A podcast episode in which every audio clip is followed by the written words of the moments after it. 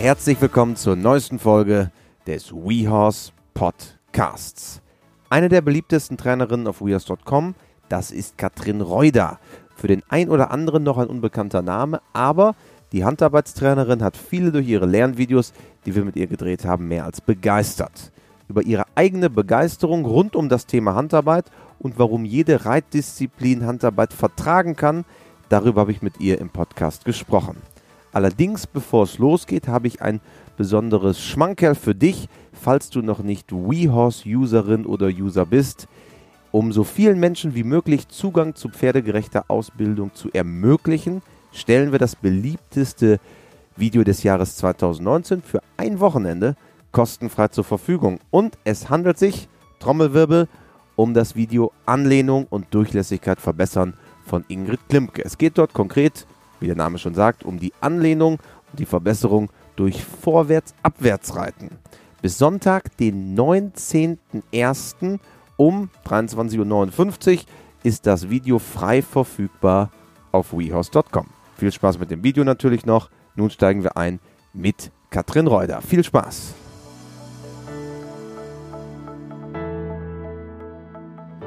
Heute im WeHorse Podcast eine der beliebtesten Ausbilder bei WeHorse.com. Ich freue mich ganz besonders. Hallo Katrin Reuter. Hallo Christian. Schön, dass du bei uns bist im Podcast. Dein großes, dein überbordendes Thema ist ja die Arbeit an der Hand.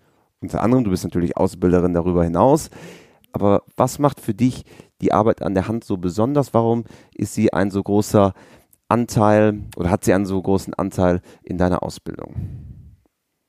Ja, ich weiß nicht, ich habe es, glaube ich, schon mal erzählt. Ich hatte mal ein Pferd in meiner Laufbahn und dieses Pferd war eigentlich schon mehr oder weniger tot gesagt.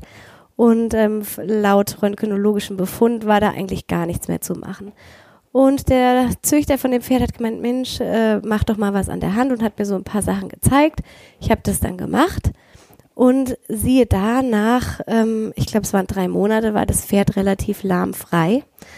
Und ähm, vielleicht noch so ganz minimal hat man was gesehen, dann habe ich das ausgebaut und dann war dieses Pferd tatsächlich wirklich absolut in Ordnung. Und nach, ich glaube, anderthalb Jahren habe ich mich draufgesetzt und bin es geritten und konnte das, was ich an der Hand gemacht habe, eins zu eins in den Sattel übernehmen. Und das war für mich schon was Beeindruckendes, das selber so diese Erfahrung gemacht zu haben, ähm, dass ich da dran geblieben bin und ja auch gesehen habe, wie sich die Pferde muskulär veränderten und auch verbesserten und was ich da alles für positive Effekte mit in den Sattel übernehmen konnte. Und das macht die Sache für mich eigentlich so spannend. Es ist nicht die Handarbeit an sich, dass man also quasi die Pferde nur noch an der Hand arbeitet, sondern es ist quasi den Vorteil, den das Tier daraus zieht und letztendlich ja dann auch der Reiter. Also ein Baustein in der ja. Gesamtausbildung könnte man sagen. Genau, absolut. Und zu Anfang hast du quasi aus der Not eine Tugend gemacht. So ist es, genau. Es war eine absolute Not. Ja. Und, und wie hast du damals angefangen? Aber das ist ja ein Thema für viele. Ne? Wie fange ich so initial mit Handarbeit mhm. an? Weil jetzt in der klassischen, ohne jetzt der klassischen FN-Ausbildung da mhm. zu nahe treten zu wollen, ist es ja nicht unbedingt ein so großer Bestandteil. Mhm. Aber wie fange ich da an? Also wie, wie lege ich los? Also damals war es tatsächlich so, dass ich eine ganz unorthodoxe Übung an die Hand bekam damit kann eigentlich keiner was anfangen. Da habe ich das Pferd quasi um mich rum übertreten lassen mit einer relativ hohen Kopf-Hals-Position. Das ist für den für das Gros der Leute, wenn das an der Bande steht, die schlagen den Kopf, die Hände über den Kopf zusammen und denken, was macht die da? Ich habe das Ganze dann beobachtet, habe geguckt, wie verändert sich der Körper vom Pferd und was passiert und es war dann, ähm, wie gesagt, beeindruckend. Dann aber bin ich quasi so ein bisschen ja, vom Leichten zum Schweren gegangen. Also wenn ich jetzt ein Pferd an der Hand, an die Hand bekomme, dann fange ich tatsächlich mit ganz leichten Übungen an. Ich lasse die um mich herum übertreten, dann nähere ich mich so ein bisschen der Bande. Ich habe immer so sehr mein Augenmerk darauf, dass die Pferde gerade sind. Ich will die nicht so stark überstellt, überbogen haben, sondern gucke immer, dass ich die Schulter von dem Pferd kontrollieren kann. Und so hat sich das ausgebaut. Also ich habe quasi über die vielen Jahre, die ich das gemacht habe, gelernt, wo ich gleich zu Beginn das größte Augenmerk drauf le legen muss, um die Pferde quasi zielführend ähm, in die richtige Richtung zu bringen. so, dass ich eben das Pferd gerade habe und dass ich das dann auch irgendwann in den Sattel übernehmen kann. Man kann also alle Seitengänge an der Hand erarbeiten mit dem Pferd, ganz nach dem Motto vom Leichten zum Schweren. Und das, das eine geht in das andere über. Und dann fällt es mir auch leichter, wenn ich im Sattel bin, mhm. wenn wir das am Boden schon mal durchexerziert haben, Absolut. dann geht es aus dem Sattel einfacher. Das Absolut. kann man so sagen. Absolut. Das fängt wirklich dabei an, dass ähm, wir ja ganz oft in der, in der klassischen Reitausbildung ist es ja so, dass doch die Seitengänge und sei es das Schenkelweichen kommt ja relativ spät. Also ich reite ja doch eine Zeit lang erstmal geradeaus. Und dann hat man manchmal Schwierigkeiten, die Pferde ja von den, mit den Schultern wieder von der Bande wegzukriegen. Und das ist was, was man halt eben über die Handarbeit fantastisch erarbeiten kann, dass das Pferd halt über die Zügelhilfe, über diesen äußeren Zügel, der so leicht an den Hals gelegt wird, schon gleich die Vorhand ein bisschen nach innen führt. Das sind so Kleinigkeiten und die nehme ich tatsächlich dann mit in den, unter den oder in den Sattel und es funktioniert. Da hat ja jeder so seine eigenen mhm. Tipps und Kniffe, aber wenn man jetzt beim Equipment startet, mhm. was brauche ich, um Handarbeit zu machen? ich habe jetzt eine handelsübliche Trense und genau. ich habe einen Sattel. Genau. Das reicht natürlich noch nicht. Also ich brauche tatsächlich eigentlich ganz wenig. Ich brauche eine Trense und ich persönlich habe eine Gerte und orientiere mich da so ein bisschen an dem Interieur, an der an dem Pferd. Also wenn ich jetzt ein sehr spritziges, sehr energiegeladenes Pferd habe, dann reicht oftmals ein ganz kleines Stöckchen. Ja. Und wenn ich jetzt einen habe, der so ein bisschen träger ist, nehme ich gerne so eine Peitsche, die so einen kleinen Schlag vorne dran hat. Da kann man so ganz gezielt und dosiert mitarbeiten. Aber man braucht keinen Langzügel. Das ist immer so ein bisschen, man genau, glaubt immer, genau. dass, dass, man das ja, bräuchte. Ja, nein, nein, nein. Tut man aber gar nein, nicht. Nein, nein, genau. Der Langzügel, die Langzügelarbeit ist eine ganz andere Arbeit. Da stehe ich hinter dem Pferd. Bei der Handarbeit bin ich entweder teilweise sogar vor dem Pferd oder neben dem Pferd.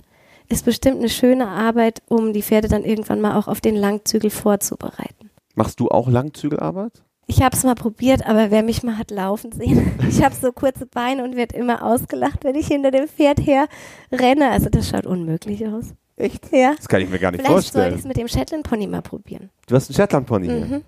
Genau. Ja, vielleicht, der ist ja, nicht so schnell. Genau. Kommst du noch hinterher? Ja, aber das machen andere Leute bestimmt wesentlich besser. Ja. Aber das ist ja ein interessanter Punkt. Also man ist quasi neben dem Pferd, genau. Auf Halshöhe, nenne ich es jetzt mal. Ja, ja, richtig. Und macht am Ende ja dasselbe auch so ein bisschen, wie man es aus dem Sattel machen würde, von, mhm. den, von den Figuren, von ja, den genau. Lektionen genau. her, richtig? Ja, genau. Man hat halt weder die Gewichtshilfe noch die Schenkelhilfe. Du hast quasi nur die Zügel und die Stimme und dann eventuell die Gerte. Und das ist schon nicht so einfach, ähm, das Pferd dann tatsächlich so zu begrenzen. Also das ist eigentlich für mich immer so der Punkt, dass ich diese äußere Schulter, jetzt wenn ich ihnen gehe, dass ich die äußere Seite vom Pferd, angefangen von der Schulter über den Rumpf, die Hinterhand begrenzen muss und kann. Und das ist so ein bisschen eine Technik und die versuche ich den Pferden von Anfang an quasi beizubringen, dass sie da auf mich hören und ja. Und es schult ja auch die Sensorik. Absolut. Weil dadurch zum Beispiel die Stimmhilfe, mhm. die ja keine jetzt in den klassischen Lehrbüchern ja nicht als Hilfe auftaucht, mhm, ja. aber doch ja auch eine Hilfe ist, ja. die man sehr gut einsetzen kann. Das wird ja. dadurch auch noch geschult, oder? Ja, denke ich auf jeden Fall. Ja.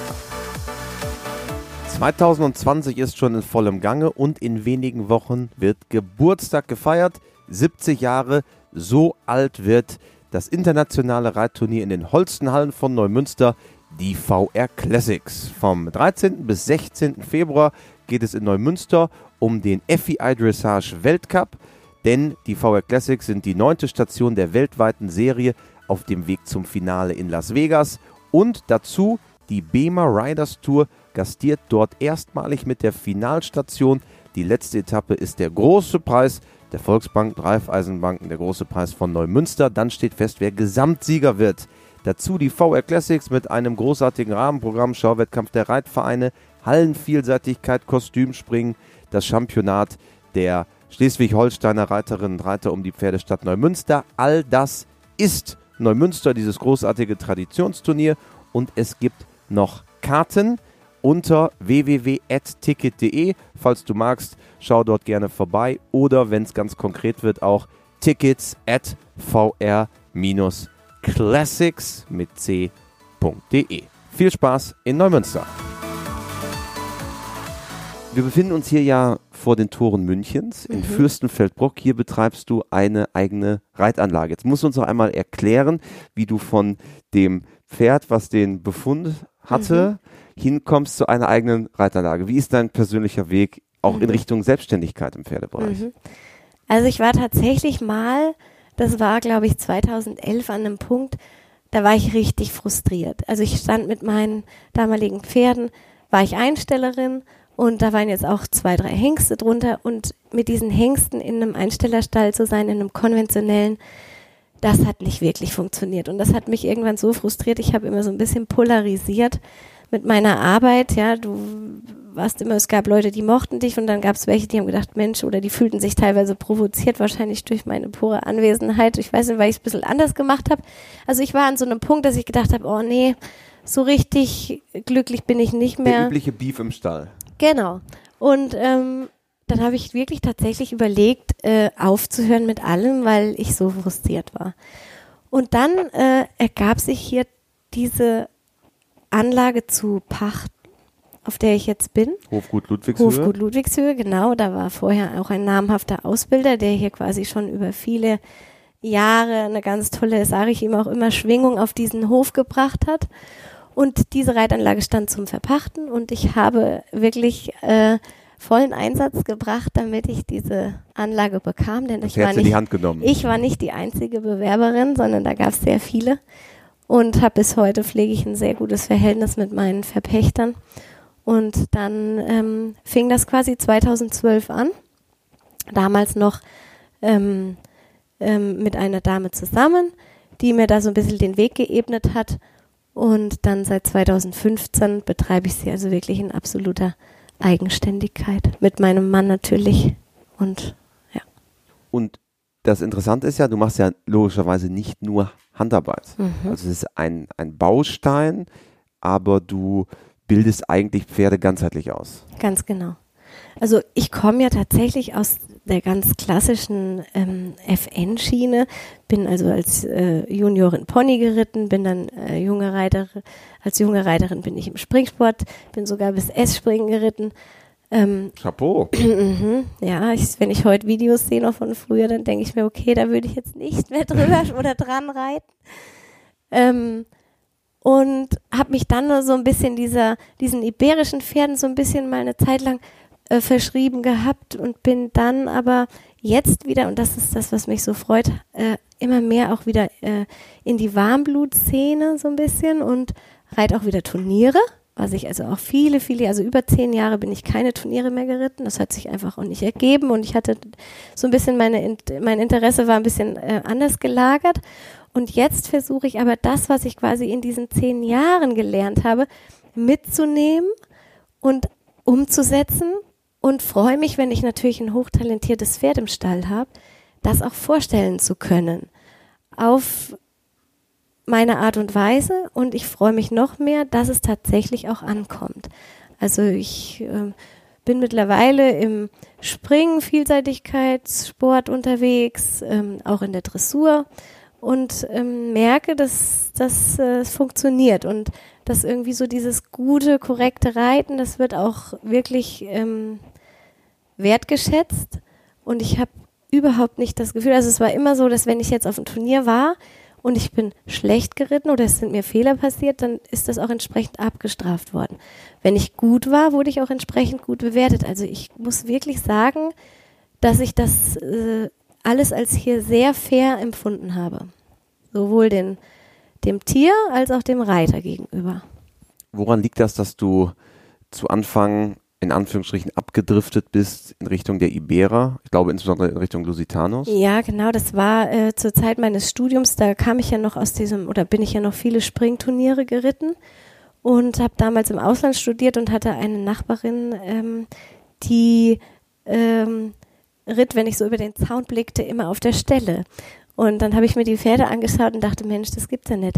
Die haben alle so einen Hinterteil und meine Pferde, die hatten alle irgendwie so einen kleinen Hintern ja. und waren von der Bemuskelung nicht so. Und dann habe ich mir das also mal länger zu Gemüte geführt. Und das hat mich fasziniert. Und das hat mich vor allem fasziniert. Gerade im Springsport ist es ja so, du bist nur so gut wie dein bestes Pferd im Stall. Also du brauchst schon ein talentiertes Pferd, wenn es über diese Höhen geht.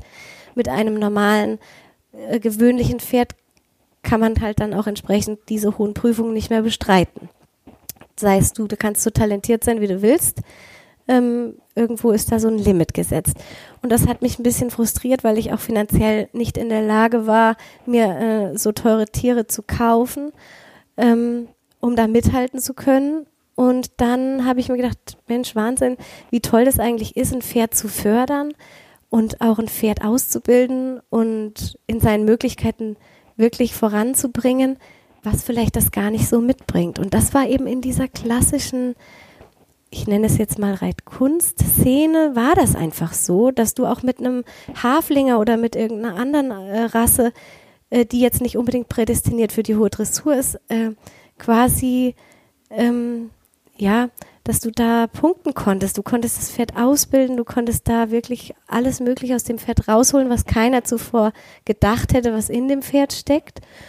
Und das hat mich doch sehr gereizt zu dieser Zeit. Und dann habe ich da viele verschiedene Ausbilder kennengelernt, Herangehensweise, Ansätze.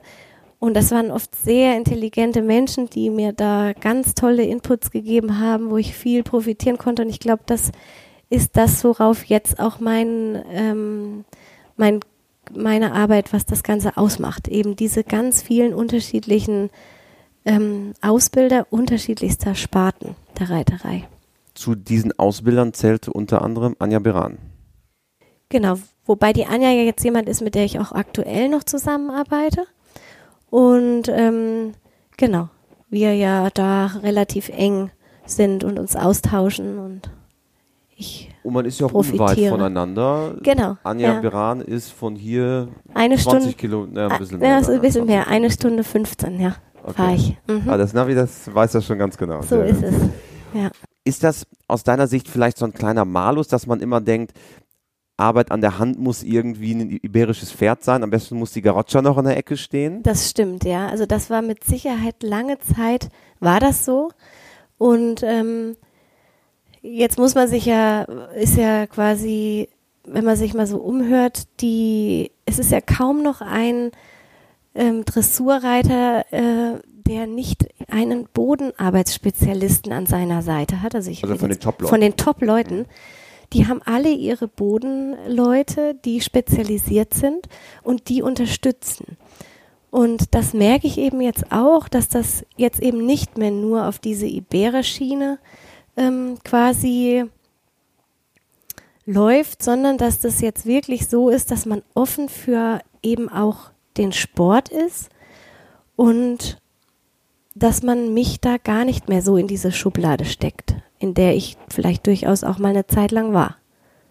Liegt das dann auch daran, dass sich die ganze Szene ein wenig geöffnet hat? Also wir haben ja eben im Vorgespräch schon mal kurz drüber geplaudert. Du bist ja sehr froh, dass auch jetzt zum Beispiel Warmblutreiter auf dich zukommen mhm. und sagen, Katrin, wir mhm. möchten dich gern konsultieren, dass du uns mhm. hilfst in Sachen Bodenarbeit. Mhm. Ist das etwas, was sich verändert? Absolut. Das verändert sich und das wird immer mehr. Und ich muss ganz ehrlich sagen, dass mich das auch ganz besonders freut, weil ich mit Sicherheit ähm, eine Zeit lang aus der Sportschiene so ein bisschen mit der Arbeit belächelt wurde. Man hat das nicht so ganz einschätzen können, inwieweit man diese Arbeit nutzen kann, auch für den Sport. Die Handarbeit ist eine sehr ruhige Arbeit. Du arbeitest in die Kraft vom Pferd, in die Versammlungsfähigkeit. Ähm, du arbeitest natürlich nicht mit so viel vorwärts, wie wenn ich ein Pferd reite oder auch longiere. Und das wurde immer gleich so ein bisschen abgestempelt. Ach, das ist ja nur so auf der Stelle und so. Aber mittlerweile ist es so. Zirkus, tralala. Bisschen Zirkus, tralala, genau. Aber mittlerweile ist das so, dass man tatsächlich ähm, da auch erkennt, äh, dass die Pferde einen großen Vorteil eben, eben für diese schweren Lektionen, für diese hohen in der Versammlung ähm, stehenden Lektionen bekommt. Und deswegen, glaube ich, nimmt das jetzt auch diesen Zuwachs. Die Leute sehen auch, ich reite Turniere, ich reite auch Vielseitigkeit, da geht es ja wirklich da nach vorne und da muss man richtig reiten, vorwärts. Und dann schaffe ich es aber trotzdem, dass ich die Pferde zum Beispiel ähm, mit feinsten Hilfen an Pier 4, an Passagiere oder auch Pirouettenarbeit mache. Und das ist dann das, wo die Leute schon ein bisschen schauen und sagen, hey, das ist interessant, wie machst du das? Mhm. Und das ist toll, dass das doch mit wirklich relativ feiner Hilfengebung funktioniert und man sieht da gar nicht so viel. Und würdest mir das mal zeigen? Da merke ich also, dass immer mehr Interesse tatsächlich aus den Reihen kommt und ich glaube auch, dass diese heute die Medien machen das auch möglich. Man kann Videos anschauen, aha, die, schau die Leute schauen im Internet, gibt es da was über die Person und das Ganze macht das eigentlich, glaube ich, möglich. Also Transparenz, Transparenz dadurch einfach. genau, ja. Also jedes deiner Pferde wird an der Hand geschult. Ja. Und, und wie viel Prozent der Arbeit oder, oder wie häufig passiert das? Nur Mhm. um den Leuten auch, Ja. auch ein Gefühl Ja. zu geben, Ja. ähm, wenn ich jetzt mein Pferd zu Hause habe, wie häufig mache ich denn das? Mhm. Also ich würde so ein bisschen abhängig machen vom Pferd. Ähm, ich persönlich würde sagen, wir führen ja unten auch so eine Tafel, wo wir immer draufschreiben, wer was macht. Und ich mache zweimal in der Woche ungefähr Handarbeit. Wenn ich jetzt vielleicht einem Pferd die Piaf beibringen will an der Hand, kann das auch mal sein, dass ich einfach vor einer Reiteinheit nochmal zehn Minuten ein bisschen was an der Hand mache und dann vielleicht auf so Punkte eingehe, um das Pferd quasi da weiterzubringen, dass man da so ein bisschen dran bleibt. Aber ich gucke immer, dass das in einem schönen Verhältnis steht, eben zu den anderen Disziplinen. Und du hast es ja gerade schon selber gesagt, du reitest auch Vielseitigkeit, du Mhm. reitest Springen, Mhm. du bist äh, auch Ausbilderin von Hengsten in Richtung der Hengstleistungsprüfung, das finde ich auch höchst Mhm. interessant. Wie kommt es, dass du da auch so extrem breit aufgestellt bist? Also ich glaube einfach schon mal so, die Basis haben meine Eltern gelegt in der Kindheit, dass ich eben da sowohl Dressur als auch im Springen ähm, sehr gefördert wurde. Und dann, wie gesagt, bin ich ja lange, lange nur, nennen wir es jetzt mal, in so einem kleinen Kreis geritten. Und ähm, jetzt, ich habe das ja nicht verlernt. Also ich glaube, wer einmal so Parcours gesprungen ist, der hat das einfach so ein bisschen dann drinnen. Und sagt ja, wie so Fahrradfahren. Ja, oder? genau. Und jetzt ist es also quasi so, dass es sich zufällig ergeben hat, ähm, dass ich nochmal Pferde trainiert habe für eben zum Beispiel eine Hengstleistungsprüfung. Und da war eben auch Springen gefragt, Gelände gefragt, gefragt und dann habe ich das Ganze so ein bisschen ausgebaut. Jetzt kriege ich ja immer wieder Berittpferde oder Ausbildungspferde und die haben auch unterschiedliche ähm, Talente. Und wenn natürlich ein Pferd kommt, was sehr viel Talent am Sprung mitbringt und auch große Freude hat zu springen, dann macht mir das auch richtig Spaß, da doch nochmal ein bisschen was zu probieren. Und so hat sich das jetzt eigentlich entwickelt. Und muss das Springpferd dann auch Pi und Pa an der Hand können? Es lernt es, ja. Das zeigt ja, alle können es eigentlich, ne? Fast alle, ja, sie müssen es nicht. Also wenn ich merke, dass ein Pferd absolut, äh, ich nenne es jetzt mal untalentiert ist, Oder keinen Bock hat, ähm, salopp gesagt. ähm, dann würde ich sagen, äh, lasse ich es. Aber ich muss ehrlich gestehen, wenn ich jetzt so nachdenke, bei uns unten im Stall ähm, gibt es eigentlich kaum ein Pferd, was nicht piafiert. Das sagt man ja immer so und ich glaube, diese Meinung hat sich inzwischen, glaube ich, auch durchgesetzt. Jedes Pferd kann das von Ja, der Mot- Motorik her. Von der Motorik auf jeden Fall. Ähm, die Art und Weise, das ist für mich immer noch so eine Sache, wie ein Pferd das Ganze dann interpretiert, ja, inwieweit die, der Ausdruck ist, ob die jetzt wirklich die Beine heben, äh, sag mal, äh, bilderbuchmäßig oder ob das eine kleine Piaf ist. Wichtig ist, es soll eine korrekte Piaf sein. Das ist mir immer ganz wichtig. Ich mag so Pseudopiafen nicht, wo die Pferde die Gruppe hochwerfen und dann irgendwie auf der Stelle rumhüpfen. Das gefällt mir nicht und das macht für mich auch überhaupt keinen Sinn. Deswegen ähm, achte ich einfach drauf, ein Pferd kann eine kleine, korrekte Piaf machen und das Pferd kann eine ausdrucksstarke Piaf machen. Meistens entwickelt sich ja aus der kleinen irgendwann eine ausdrucksstarke, wenn man dem Ganzen viel Zeit gibt. Ansonsten ist es für mich aber jetzt nicht das Ziel, dass das Pferd piafieren kann, sondern ich nutze quasi dieses Kräftigen der Muskulatur und dieses Schließen durch die Piaf dann wiederum für die Rittigkeit. Jetzt hast du all unsere Podcast-Hörer natürlich auch schon quasi heiß gemacht, das selber zu probieren. Was sind denn die Kriterien für dich, dass so eine Piaf korrekt ist? Also wa- was heißt in dem Sinne korrekt? Mhm. Also erstmal die Herangehensweise ist, glaube ich, ganz wichtig. Also ich kann einfach nicht mit dem Gymnasium anfangen, wenn ich die Grundschule nicht besucht habe. Das heißt, wenn ich ein Pferd an der Hand arbeite, dann muss das erst das Übertreten und so weiter, dann muss ich erst diverse Schritte wirklich sicher haben, bevor ich die Pferde anpiafiere. Lesen und schreiben lernen. Absolut, genau. Das ist einfach ganz, ganz wichtig. Ansonsten funktioniert das nicht, meiner Meinung nach, ähm, dass man das Ganze mit feinen Hilfen macht. Denn ich will immer neben dem Pferd stehen und quasi nicht das Pferd auf der Stelle halten müssen, wenn ich es touchiere und wenn ich es anfrage, sondern ich möchte gerne mit einem feinen, durchhängenden Zügel arbeiten können. Im Stand quasi, also an der, wenn ich jetzt wirklich die Pferde anpiafiere. Und ähm, das ist einfach ganz wichtig und eine korrekte Piaffe für mich ist einfach eine ganz ausbalancierte Piaffe, wo einfach das Vorderbein gerade ist, wo das nicht vorständig oder rückständig, wie man es ja häufig sieht, ist. Ich möchte gern die Hinterhand aktiv haben, möchte aber keine hochhüpfende Gruppe haben. Ich möchte auch nicht, dass das Pferd zu stark drunter kommt ähm, oder dass es einfach die Sprunggelenke nach hinten öffnet und die Beine nach oben zieht. Also das möchte ich nicht, sondern ich möchte wirklich sehen, dass der Rücken, und das kann man halt toll, wenn kein Sattel drauf ist, möchte ich wirklich sehen, dass der Rücken wie ein Bogen gespannt ist und dass das Pferd vorne groß wird, den Brustkorb anhebt. Natürlich ist das eine Wunschvorstellung. Jeder hat so eine perfekte Piaf vor Augen und ich glaube einfach, es kann nicht jedes Pferd so eine Piaf gehen.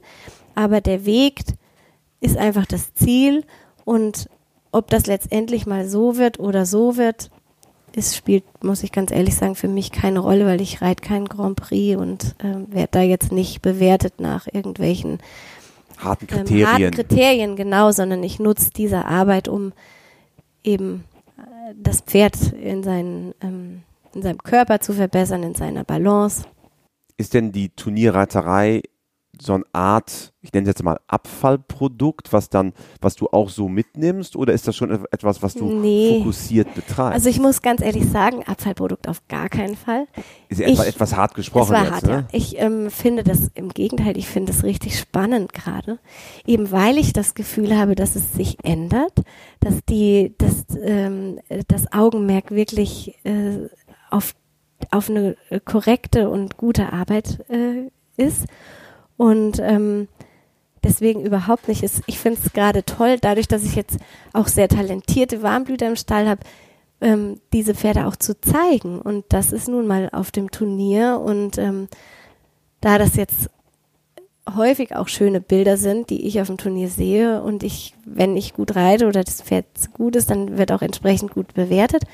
Und deswegen finde ich das äh, durchaus auch erstrebenswert mittlerweile, ja. Also ein Appell zum Turniersport.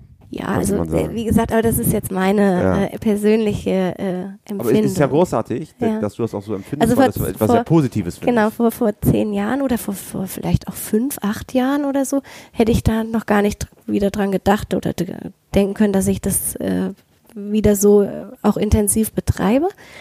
Aber ich muss wirklich gestehen, es macht mir Spaß. Und ja, ich denke, es wird weitergehen. Nun arbeitest du mit Anja Beran unter anderem zusammen mhm. hinsichtlich der Ausbildung von Araberhengsten. Ja. Was hat es damit auf sich? Das war ganz witzig. Die Anja Beran hat zwei Weil-Marbacher Araberhengste zur Ausbildung schon seit, ähm, ich glaube, über zwei Jahren. Und die Araberhengste, die sollen zwischen vier und sechsjährig ihre Hengstleistungsprüfung ablegen. Und so wurde sie also auch vom Haupt- und Landgestüt dann darauf angesprochen, dass dies doch dann 2019 bitte der Fall sein solle. Und jetzt ähm, wusste die Anja, dass ich recht vielseitig aufgestellt bin. Und da wir ein gutes Verhältnis haben, hat sie mich gefragt, ob ich mir vorstellen könnte, das zu machen. Und ich habe gesagt, ich mache das. Und dann habe ich angefangen im März eigentlich die äh, Hengste so ein bisschen zu springen und ins Gelände zu reiten und habe immer wieder Unterricht genommen, das ganze Jahr über, um die dann ähm, im August diesen Jahres äh, vorstellen zu können. Und das ist dann eine Hengstleistungsprüfung, die allerdings etwas abgewandelt ist, weil es gibt auch ein Geländeteil, mhm. was ich ja höchst interessant finde. Also bei den Arabern ist das tatsächlich sehr umfangreich. Ähm, das ist also nicht so disziplinspezifisch, sondern die müssen alles können. Das heißt, die mussten sowohl Dressur gehen als auch eine Springprüfung machen und das war ein A-Springen und dann mussten sie eine Geländepferdeprüfung Klasse A gehen. Und wer schon mal eine Geländepferdeklasse A geritten ist, der weiß, da ist ein Trakenergraben drin, da wird ein Wasserausprung kommt, dann geht's ins Wasser rein und dann werden Tisch und so weiter. Also das ist die schon. ganzen Klassiker. Die ganzen Klassiker, das ist schon nicht so anspruchslos. Also ich muss sagen, da musste ich mich auch wirklich gut vorbereiten. Ähm, genau, das kommt dann und dann war noch ein Jagdtritt. Das heißt, man musste 1000 Meter reiten und das musste man schon mit einer ordentlichen Geschwindigkeit machen. Ach, das wird dann auch abgeprüft, ja, wie, wie schnell dieser. Genau, ganz genau. Du musst das also in einer gewissen Geschwindigkeit zurücklegen. Und jetzt muss man natürlich aufpassen, man sollte es nicht zu schnell machen, weil danach zehn Minuten wird ja immer wieder der Puls gemessen, Und das sind sehr, sehr strenge tierärztliche Kontrollen auf diesen, bei dieser Hengstleistungsprüfung. Und ähm, wenn der also, äh, es war glaube ich 63 durfte der sein und wenn der drüber war, dann ähm, war das schon ein Ausschlusskriterium. Und deswegen war es jetzt etwas aufregend. Nach, ja. nach jeder Disziplin absteigen, die Pferde beruhigen und jetzt die Hengste, muss man sich vorstellen, wenn da jetzt einer vorbeiläuft und der wird oder so, dann kann der Puls gleich wieder in die Luft schießen. Das heißt, du musst ja. also gucken, dass du die dann schnell beruhigst. Dass man die ja. halbwegs im Griff hält. Dass man die im Griff hat. Ist ja so ein genau. bisschen wie der Quarter Mile Race in den Vereinigten Staaten. Jetzt fehlt äh, hier das Telefon, das ist gar kein Problem. Den kenne ich nicht, aber ich kann mir vorstellen, was es ist. Genau, Aha. also das wird ja bei den, bei den Quarter. Quarters mhm. gemacht. Ähm, Quarter kommt ja auch von der Klar, schnellsten genau, auf der Quartermeile, genau. Äh, auf der Viertelmeile. Ja. Und da gibt es bis heute, auch in Deutschland, auf vielen Western-Veranstaltungen, den sogenannten Quarter Mile Race. Okay. Wer die Viertelmeile am schnellsten, schnellsten absolviert, das, was ja ein wenig analog ja. äh, zu den Arabern ist. Ja, also da geht es nicht ums Schnell, du musst nicht der Schnellste sein, ja. du musst den halt innerhalb von einer gewissen Zeit absolvieren. Ja. Und dann wie gesagt, haben wir die Prüfung bin ich geritten und äh, beide Araber haben die bestanden, auch noch mit sehr guten Rittigkeitsnoten ähm, in der Dressur, was sicherlich ähm, der hervorragenden Ausbildung von Anja ähm, durch sie ist. Und dann haben wir einen schönen Weg gefunden, uns da quasi zu ergänzen. Schön. Ja. Am Ende eines jeden WeHorse Podcasts haben wir die vier klassischen WeHorse-Fragen, die ich natürlicherweise auch dir stellen möchte, liebe Katrin. Und Frage Nummer eins ist, hast du ein Motto, nach dem du lebst? Ja, kann man so sagen. Also ich möchte gerne als Ausbilderin ähm, zu mir und zu den Tieren authentisch sein ich möchte gerne abends in den Spiegel gucken können und sagen können, okay, das, was heute passiert ist, auch wenn es vielleicht immer wieder, muss man sich quasi selber hinterfragen, äh, möchte aber in den Spiegel schauen können und sagen, hey, das passt, ich mache das so und so und ähm, das ist so in Ordnung, da komme ich mit mir selber, äh, bin ich mit mir selber im Rein und mich immer wieder hinterfragen, ähm, damit ich diesen Zustand eben auch beibehalte. Okay, sehr gut. Dann Frage Nummer zwei. Gibt es einen Menschen, der dich vielleicht auch im Hinblick auf die Pferde besonders geprägt hat?